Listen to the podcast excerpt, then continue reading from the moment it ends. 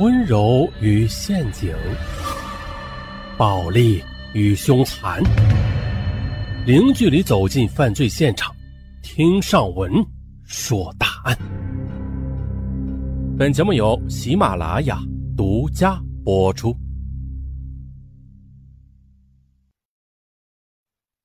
二零一三年十月六日，沈阳市某花园小区内发生了一起血案。警方的勘验结论是，身为市直某机关处长郑建斌，他先掐死了女儿，而后又打开了煤气。那对于一个处级干部，一个仕途被如此看好的人，为何会如此疯狂啊？其实呢，这是一个离了婚的男人苦苦挣扎的悲情故事。现年四十九岁的郑建斌。一九八七年转业后啊，被分配到了沈阳市的某机关。一年后与丁美红结婚，并且有了女儿郑小敏。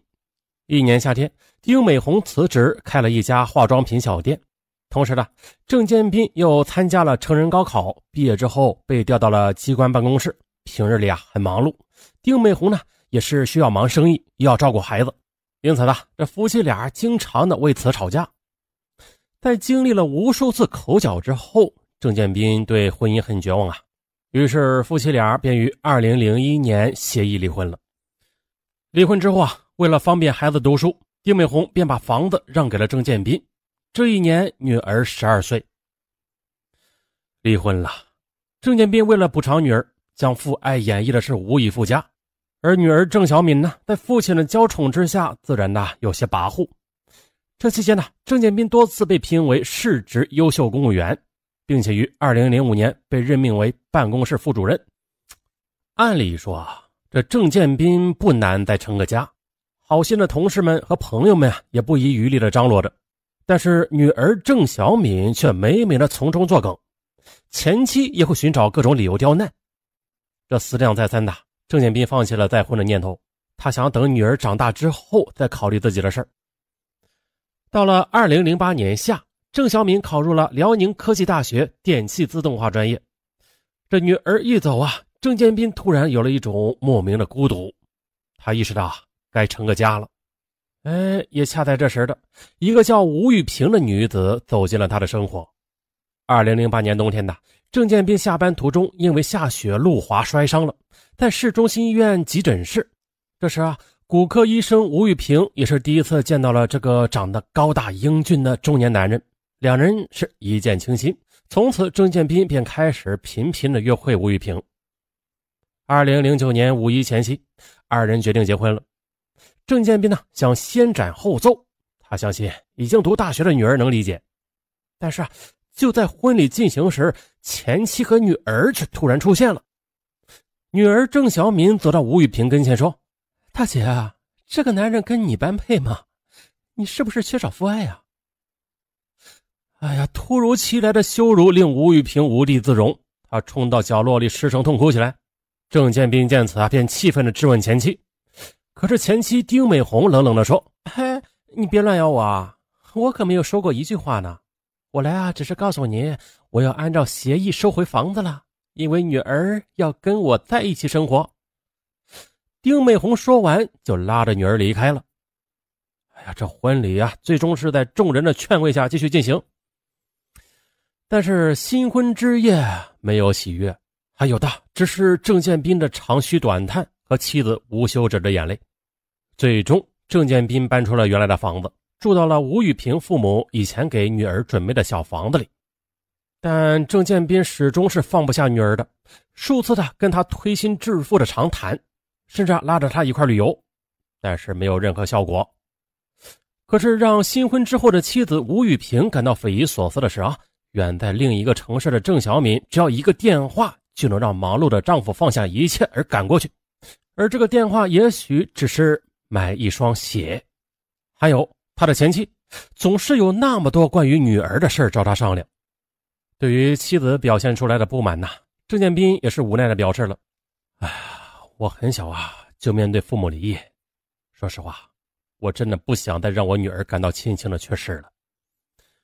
吴玉萍知道啊，自己如果想要过正常的生活，那除非要等到郑小敏毕业，甚至嫁人以后。当然了，他愿意等。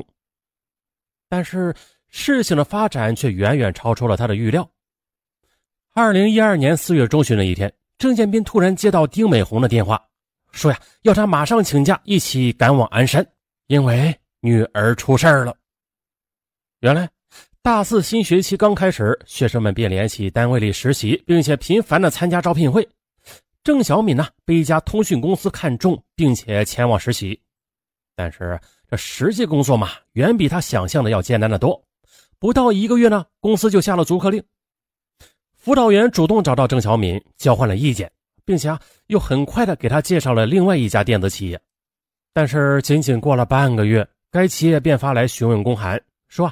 要求查询实习生郑小敏的去向，这时学校才惊讶的发现了，工作不到两周的郑小敏又放弃了。而其实呢，他哪儿也没有去，就是整天待在学校的宿舍里上网。郑小敏博客的内容令郑建斌不寒而栗啊。博客中写道：“我是不是被这个社会遗弃了？为什么所有人都不需要我呢？学校、公司，还有那个可恶的女人。”医院的诊断让郑建斌几乎瘫倒在地上，典型的抑郁症。校方希望郑小敏回家养病，丁美红要忙生意，这女儿只有跟郑建斌一起生活了。看着女儿像受惊小鹿一般幽怨的目光，父亲的心呐在滴血。安静的二人世界，因为郑小敏的到来变得微妙而紧张。九月十六日是郑小敏的生日，郑建斌给女儿买了一件衣服。但是称啊是吴阿姨给买的，郑小敏看了一眼便收了起来。原本有些担心的郑建斌舒了一口气，可是晚上吃饭时啊，郑小敏却拿出衣服，当着吴雨萍的面啊，从中间给撕开了。我不会穿你买的衣服的，也不会认你这个妈。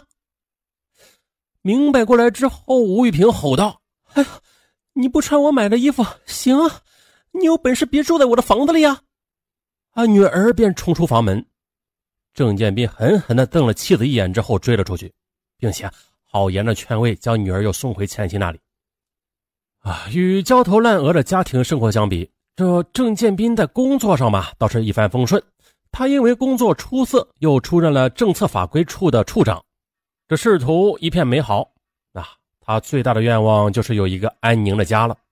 但是啊。这个家却永远是一波未平，一波又起啊！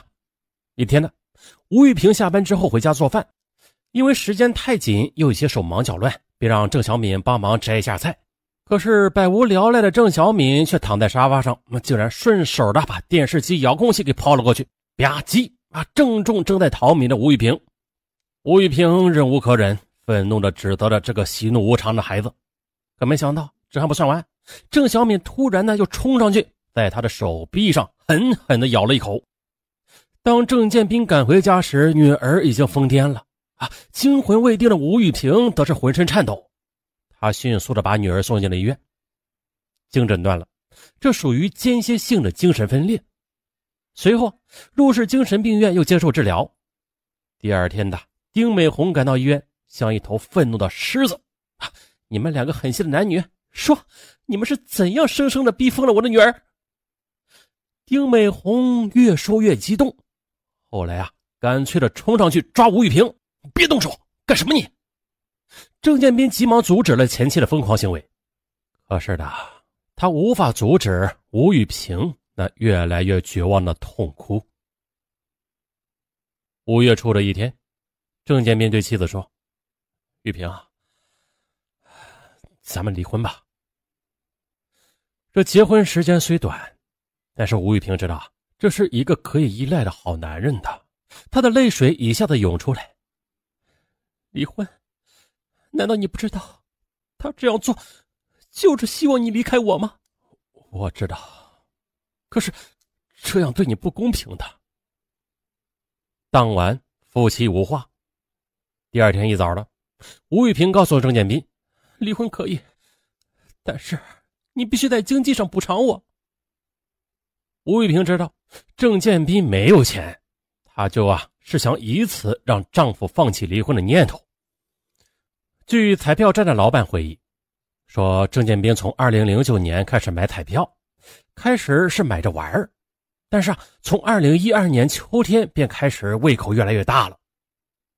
郑建斌的亲友分析，他明白想要安宁的生活，除非要满足妻子经济上的要求，或者给女儿找一个安身之处，啊，这些都需要钱，可这钱又要从哪儿来呀？于是呢彩票便成了他想到的唯一可以迅速发财的路子了。然而呢，他那有限的工资无异于杯水车薪，于是他开始四处借钱。再说郑小敏。女儿郑小敏经过三次入院之后，病情得到控制了，啊，又跟着父亲回到了那个家。吴玉萍也没有反对什么，她知道了，任何对女儿的不友好都可能导致丈夫离开她。可是直到有一天呢，一位要好的朋友要她还钱，她这才知道这丈夫在外边四处借钱呢，便问丈夫。郑建斌平静地告诉她。单位里集资建房，他很快的就会用住房公积金还上的。当然了，这是谎话。可是郑建斌没想到啊，妻子会去单位里核实，更没有想到领导会找他谈话。因为呢，吴玉平这前脚刚走，财务审计时就发现了一笔近三十万元的下拨经费被吴建斌给挪用了。随后还发现呢。仅在本单位的同事中，手持郑建斌借条的金额就高达九十万。可是就在郑建斌备受煎熬之时，家里战事又起。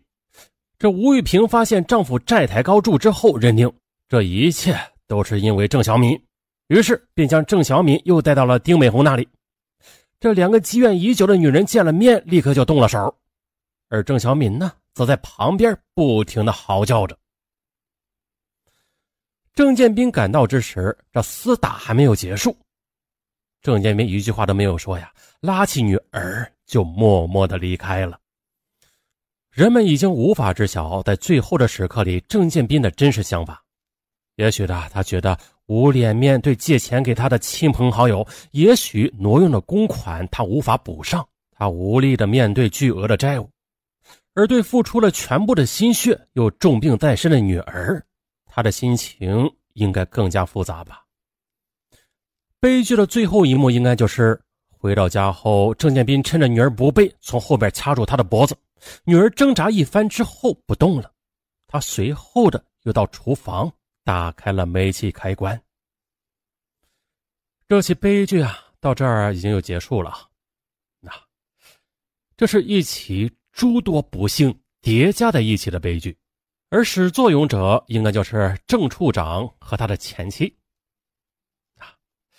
妻子不和而离婚，这很正常的。如果双方都能理性的对待，好好的处理啊，尽管也许会对孩子有些影响，但是最起码也不会变成悲剧的。啊，看起来他们的女儿很难缠，不懂事儿，其实造就女儿的就是他们的父母。